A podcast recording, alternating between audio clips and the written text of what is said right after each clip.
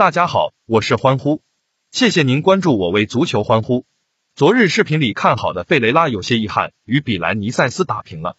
可喜的是，在老地方发布的三场文字解析全部飘红。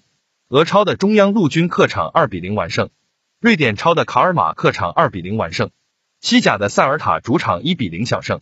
在常聊天的地方搜索并关注我为足球欢呼即可获得今日其他场次比赛的文字解析。今天是欧冠比赛日，但主任这边只开出了两场欧冠的比赛。今天主任这边一共三场，欢呼就和大家聊聊第三场南美自由杯的比赛。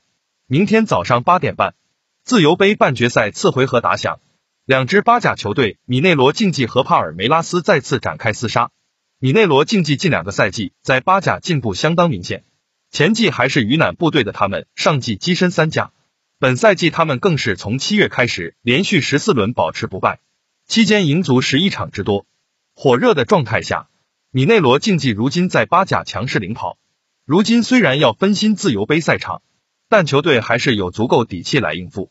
米内罗竞技经济可谓攻防均衡的典型，联赛中均场攻入一点五二球，失零点六二球的数据足够完美。尤其是锋线攻击手胡尔克可谓宝刀未老，频频建功的他，今季已经贡献了八个八甲入球。帕尔梅拉斯今届自由杯晋级过程还算相当强势，分组赛以巨大优势获得头名出线资格，十六强战则双杀天主教大学。半准决赛虽然首回合和圣保罗战平，但次回合发力的他们以三比零送对手出局。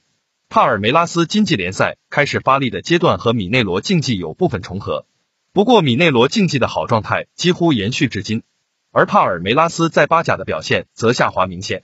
欢呼明早要成为主队米内罗竞技的球迷，视频录制的较早，如到晚上有所变化，欢呼会在评论区发表回复告知大家的。在视频下方评论区回复八八八，晚上就能得到欢呼的提示。朋友们可以把您对这场比赛的看法发布在评论区中，求点赞，求转发，求关注。